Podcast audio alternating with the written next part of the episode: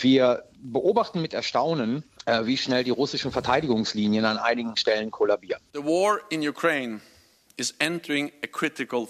wenn Deutschland will, dass dieser Freiheitskampf erfolgreich bleibt, dann muss es jetzt, abgestimmt mit den Bündnispartnern, schneller schweres Gerät liefern. Kein Land liefert gerade westliche Kampfpanzer. Im Raum Kharkiv seien russische Einheiten der 20. Armee von Versorgungswegen abgeschnitten und in Panik. News Junkies. Verstehen, was uns bewegt. Ein Podcast von RBB24 Inforadio. Herzlich willkommen zu den News Junkies heute am 12. September 2022. Christoph Schrag und Henrik Schröder sagen guten Tag dazu. Also ich fand, das kam ja wie aus dem Nichts am Wochenende, vor allen Dingen übers Wochenende. Ich meine, vor kurzem haben wir hier bei den News Junkies noch über diesen äh, brandgefährlichen Kampf um das Atomkraftwerk bei Saporischia gesprochen mhm. und wie die russische Armee da immer mehr Gebiete unter ihre Kontrolle bringt und mhm. dann plötzlich das, äh, plötzlich heißt es von der Front bei Kharkiv, die ukrainische Armee hat überraschende Gegenoffensive gestartet und macht ja. gleich zu Beginn richtig große Geländegewinne ja. in der Region im Osten des Landes. Ja. Und wenn also, du dir dann anschaust, die russische Armee dagegen äh, scheint fast zu stolpern, also im wörtlichen Sinne beim, beim überhastigen Rückzug, lässt Panzer zurück, lässt anderes Kriegsgerät äh, liegen, weil sie offenbar, genau wie die Öffentlichkeit, genau wie du es ja sagst, wie wir, völlig überrumpelt äh, schienen von diesem plötzlichen Angriff des Gegners. Und dann lässt sich ein ukrainischer Präsident Zelensky, der ja ohnehin vor der Kamera äh, brilliert, sogar dazu hinreißen, äh, dann auch noch textlich ähm, äh, vom Leder zu lassen. Er hat angefangen zu dichten auf seinem Facebook-Kanal in, in Kiew. Da hat er einen Text ey. veröffentlicht, in dem er fast ja. im Versmaß sagt, Russland, wir wollen dich hier einfach nicht. Verstehst du das endlich? Also ganz offensichtlich hebt äh, diese Nachricht ähm, der erfolgreichen Offensive die Stimmung im Land. Aber wie ist die Lage wirklich in der Ukraine? Wie konnte das überhaupt so schnell passieren, wo es doch zuletzt eher Erfolge für die russische Armee gab? Und was heißt jetzt die neue Lage für den Krieg insgesamt? Könnte der vielleicht doch schneller entschieden sein als gedacht? Und liefert Deutschland jetzt doch Panzer? Der Druck der Opposition auf die Regierung steigt nämlich jetzt massiv. Ja. Da will man auch nicht mehr den alten Kram aus Osteuropa schicken, sondern jetzt richtig neues Material direkt ab Werk. Über all diese Fragen reden wir heute bei den News Junkies.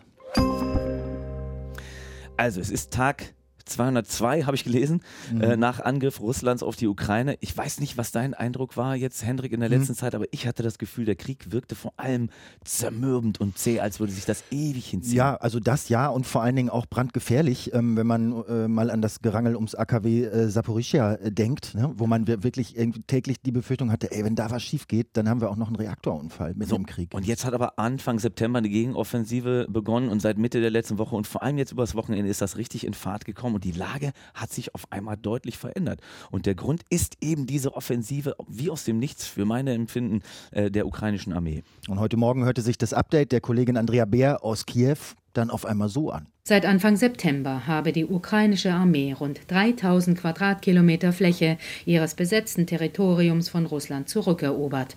Das teilte der Oberbefehlshaber der ukrainischen Armee Valeri Saluschny auf Telegram mit. Und das britische Verteidigungsministerium hatte getwittert, es ist eine Region mindestens doppelt so groß wie der Großraum London, damit man da mal so eine mhm. Vorstellung hat. Mhm. Es sind also große Geländegewinne in dem Gebiet rund um die Stadt Kharkiv und das ist die immerhin die zweitgrößte Stadt der Ukraine.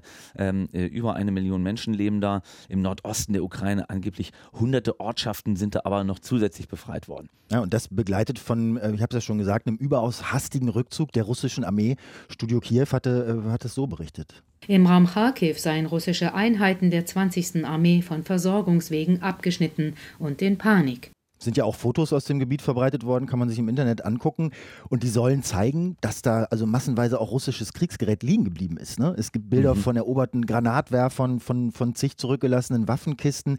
Dann gibt es Fotos von ehemaligen Posten und Gefechtsstellungen der äh, russischen Armee. Und sogar komplette Panzer sind da, zumindest offensichtlich äh, heile und unversehrt, einfach stehen gelassen worden beim Rückzug, weil, weil es eben in einer derartigen Geschwindigkeit erfolgt ist. Und natürlich auch auf den Fotos zu sehen, ganz viele ukrainische Flaggen, offenbar von den Soldaten aufgestellt dargestellt in den Orten, die bis vor kurzem noch von Russland besetzt waren.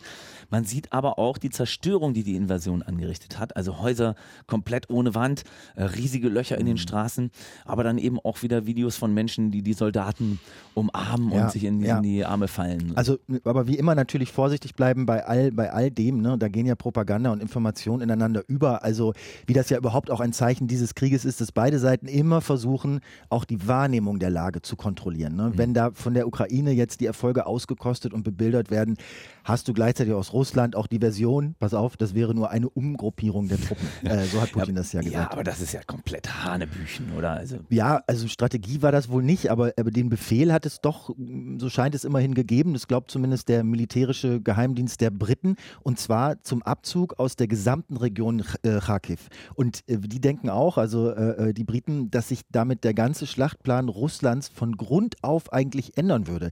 Denn gleichzeitig hat das russische Militär ja auch im Süden bei äh, Cherson echte Probleme, ihre Soldaten zu äh, versorgen da.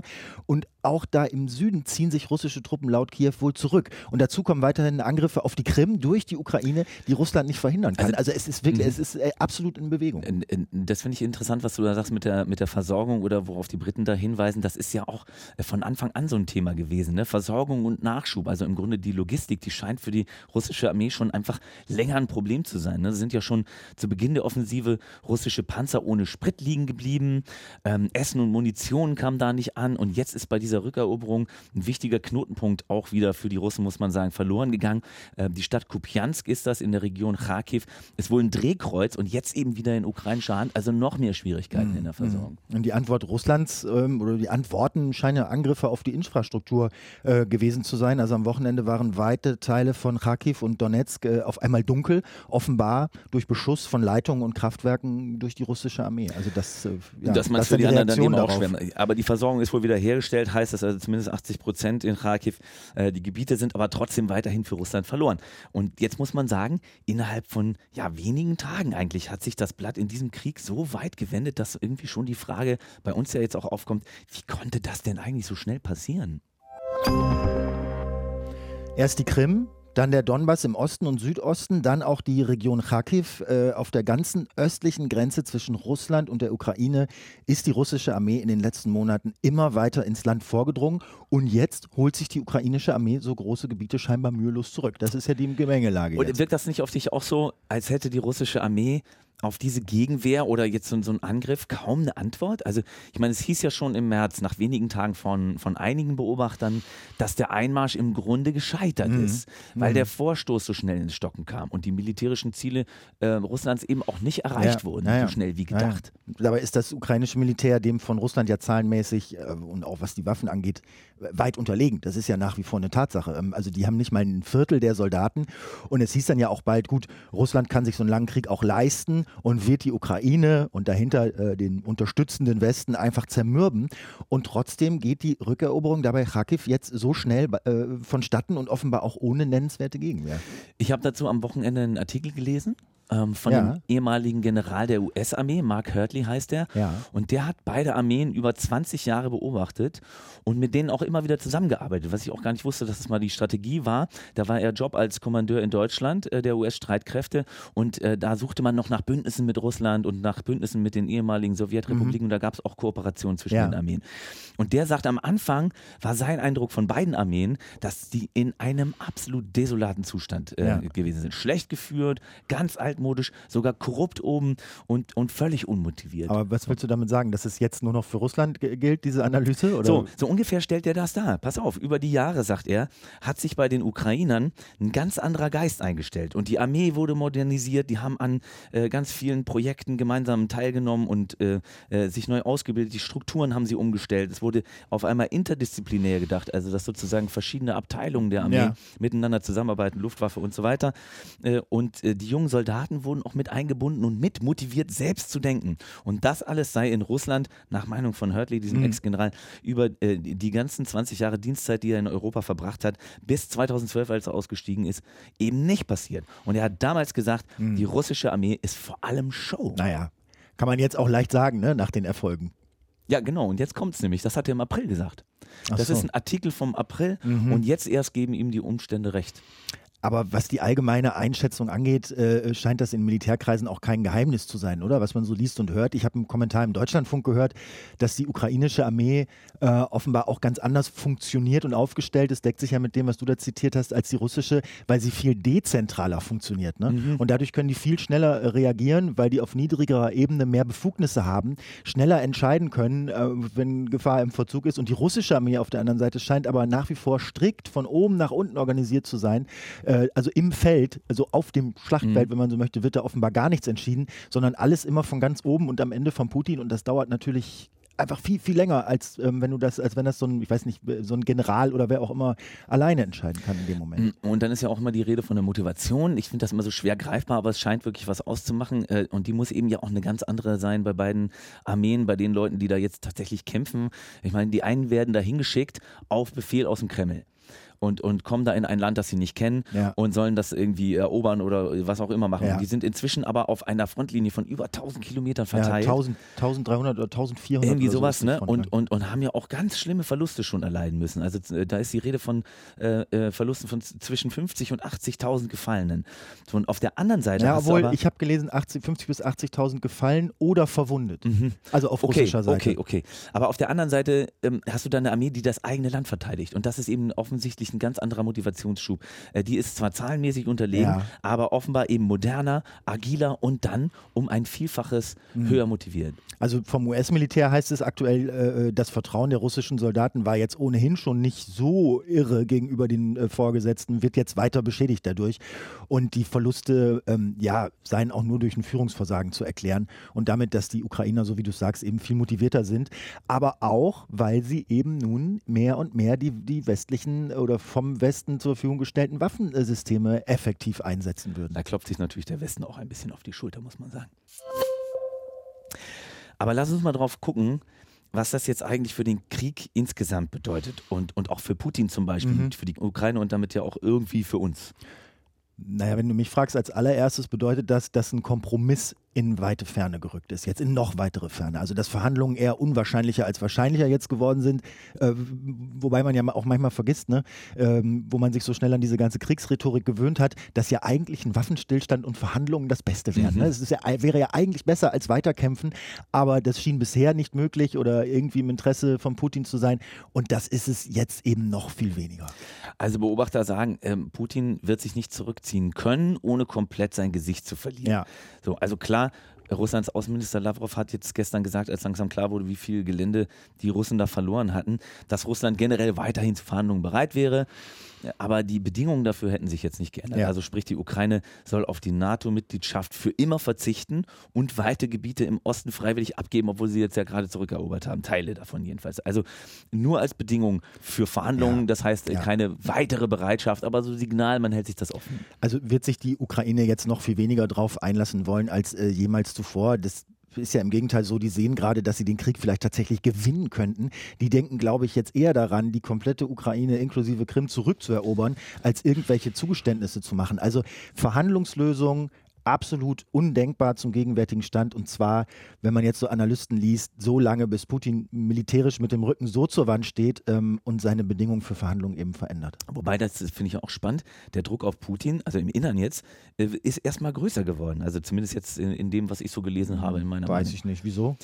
Naja, der Präsident von Tschetschenien zum Beispiel, Rasman Kadyrov, äh, ursprünglich glaube ich mal eingesetzt von Putin, der hat, der hat äh, Putin eben hart kritisiert.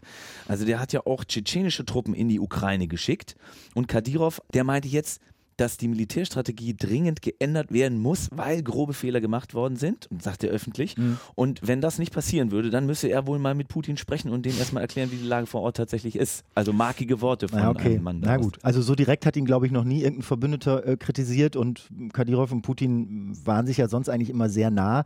Aber es ist klar, also auch tschetschenische Soldaten sterben in der Ukraine und Kadyrov muss das irgendwie zu Hause erklären. Hm. Und vielleicht ist er nicht von ganz so vielen Ja-Sagern umgeben wie Putin. Weißt du? Also Hm. ich habe eine Einschätzung gelesen, der es hieß, Putin würde derart angelogen werden von seinen Leuten, weil niemand ihm schlechte Nachrichten überbringen will, so des Kaisers neue Kleider mäßig, dass er einfach nicht richtig informiert ist, um strategisch richtige Entscheidungen zu treffen. Und das ist bei Kadyrov, äh, wie gesagt, vielleicht anders. Und deswegen kommt er da zu anderen Einschätzungen und sagt ihm mittlerweile, ich verheiz hier meine Leute Ja. und so geht es nicht weiter. Ich überlege manchmal, ob diese Geschichte mit den Ja-Sagern nicht eigentlich nur dazu dient, irgendwie sich ein Bild von Putin zurechtzuklittern, dass der doch eigentlich im Grunde das Richtige und Gute machen würde.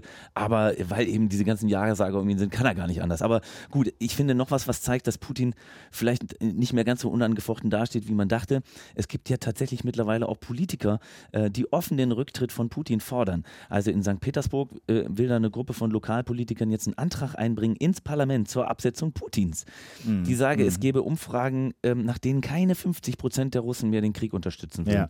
So, Im Mai waren es noch über 70 Prozent. Mhm. Und die wollen das jetzt also ganz verfassungstreu so machen, äh, dass ihnen kein Strick daraus gedreht werden kann und am Ende Putin wegen Hochverrat abgesetzt werden kann. Also okay. mhm. klar, gegen die Gruppe ermittelt jetzt schon die Polizei, aber das zeigt, dass sich kritische Stimmen langsam was trauen, äh, wieder lauter zu werden. Ja. Also um nochmal zu deiner Eingangsfrage zurückzukommen, ne, was die erfolgreiche ukrainische Gegenoffensive jetzt bedeutet also sie bedeutet ja auch, äh, der nächste Punkt, dass alle, die immer schon für ganz viele und ganz schnelle Waffenlieferungen waren, sich jetzt natürlich absolut im Recht sehen und bestätigt sehen. Also, dass die Ukraine das alles ohne Flugabwehrraketen und Haubitzen und was weiß ich aus dem Westen, äh, aus Deutschland niemals erreicht hätte, was sie jetzt erreicht hat. Äh, und weil diejenigen, die gesagt haben, das wird den Krieg nur verlängern, aber nicht signifikant ändern, offenbar Unrecht hatten, ne? also in den Augen der Pro-Waffenlieferung-Leute. und äh, die jetzt eben sagen, also genau jetzt ist der Zeitpunkt, die richtig schweren Sachen zu liefern. Wir dürfen jetzt keine Minute warten und die Ukraine braucht noch viel, viel mehr Waffen von uns. Diese Forderungen kommen in Deutschland vor allem von den Grünen und von der FDP, also innerhalb der Regierung jetzt. Ne? Die sagen, so, wir müssen jetzt Panzern liefern. Mhm. Äh, und, und zwar direkt und nicht mehr über diesen Ringtausch, wo Deutschland neue Panzer an osteuropäische Länder liefert und die dafür dann alte Panzer an die Ukraine weiterliefern, damit man nicht ganz so ähm, äh, als direkter äh, Verbündeter irgendwie dasteht und angreifbar ist. Und die sagen, wir müssen jetzt direkt Marder-Schützenpanzer und Leopard 2 Kampfpanzer ab Werk an die Ukraine mhm. liefern. Mhm. So, hier, äh, FDP-Verteidigungspolitikerin äh, Strack-Zimmermann formuliert es so. Ich wünschte mir, dass der Bundeskanzler seine Linie ändert ich wünschte mir, dass die Verteidigungsministerin ihre Linie ändert. Es geht jetzt darum, dass wir an der Seite der Ukraine stehen. Jetzt ist das Momentum, entsprechende Waffen zur Unterstützung zu liefern. Und da sollten wir in der Tat nicht zögern, sondern beherzt unterstützen. Und die Außenministerin Baerbock hat ja auch gesagt, wir stehen an der Seite der Ukraine, solange sie unsere Hilfe braucht. Und das sollten wir jetzt auch tun. Also die Logik ist klar, wenn die Ukraine die Gebiete halten will oder sogar noch mehr zurückerobern, dann brauchen sie vor allem Panzer. Und zwar westlicher Bauart, weil die den russischen angeblich oft überlegen sind. Damit, dass sie hofft, dass der Kanzler seine Linie ändert, spielt sie ja darauf an, dass äh, Scholz und die ganze SPD eigentlich bisher sehr, sehr zurückhaltend sind, ne, was die direkte Lieferung von Panzern angeht. Also mhm. bisher schickt ja kein einziges großes NATO-Land direkt Panzer und vor allem keine westlicher Bauart in die Ukraine. Und Scholz hat da offenbar irgendeine Sorge, dass Deutschland jetzt mit direkten Waffenlief Waffenlieferungen noch tiefer mit in den Krieg gezogen äh, werden würde, also mit direkten Panzerlieferungen.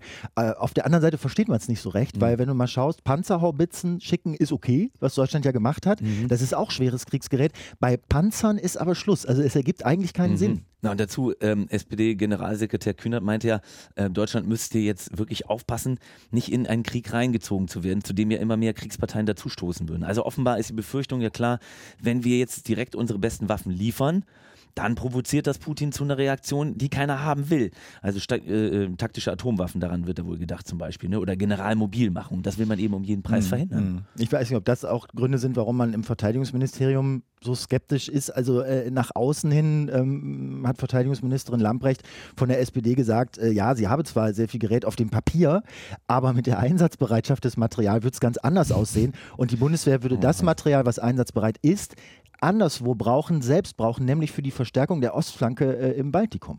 Es ist nicht so einfach zu sagen, na, wir riskieren hier jetzt mal, dass wir nicht handlungsfähig sind, die Landesverteidigung, weil wir alles abgeben. Nein, das mache ich nicht, sondern das muss wirklich auch immer im Blick sein. Aber wir haben andere Möglichkeiten. Äh, ich habe es schon beschrieben, aus der Industrie, ähm, äh, mit unseren Partnern, aber ich bin nicht bereit, und das ist etwas, was mir auch wichtig ist, die Landes- und die Bündnisverteidigung in Frage zu stellen. Das ist echt interessant, ne? weil der äh, NATO-Generalsekretär Jens Stoltenberg dazu schon was gesagt hat und der meinte, also jetzt ist ja wohl das Allerwichtigste überhaupt, äh, dass die Ukraine mit Waffen versorgt wird. Und wichtiger als alle anderen NATO-Vorhaben oder Pläne. Also im Grunde macht er das gleich wieder zunichte, was Lamprechter sagt. Wenn man das jetzt ernst nimmt, ne, dann könnte man eigentlich sagen, gut, deutsche Panzer jetzt in die Ukraine, statt wie vorgesehen ins Baltikum und Stoltenberg mhm. nickt ab. Mhm. Die Grünen sind ja absolut dafür, Panzer zu schicken. Also Grünchef Omid äh, Nuripur hat schon glasklar gesagt, Ziel muss sein, dass die Ukraine noch vor dem Winter so viel Gelände wie möglich gewinnt und dafür sollen sie Panzer direkt aus Bundeswehrbeständen äh, bekommen. Also klare Haltung der Grünen. Dazu. Und aus den USA auch. Die US-Botschafterin hat gesagt, man, man hoffte, dass Deutschland sich noch stärker engagieren wird. Also meine Einschätzung wäre da auch, dass Deutschland und die Regierung jetzt vor allen Dingen einfach nicht drum rumkommen wird, früher oder später auch Panzer zu liefern. Ob das richtig ist oder falsch, diskutieren wir an dieser Stelle nicht. Wir wollten euch erstmal einen Rundumblick liefern, was eigentlich genau in der Ukraine passiert ist, was die Folgen davon sind und sein könnten. Aber schreibt uns doch sehr gern eure Meinung dazu. Seid ihr da bei den Grünen und der FDP und meint, ja klar müssen jetzt Panzer kommen oder findet ihr das grundfalsch? Oder irgendwas dazwischen? Schreibt uns gerne an newsjunkies.rbb24inforadio.de. Morgen gibt es eine neue Folge von uns. Bis dahin, ahoi, sagen Christoph Schrag und, und Hendrik Schröder. Tschüss, ciao. Ciao. News Junkies. Verstehen, was uns bewegt. Ein Podcast von RBB24 Inforadio. Wir lieben das Warum.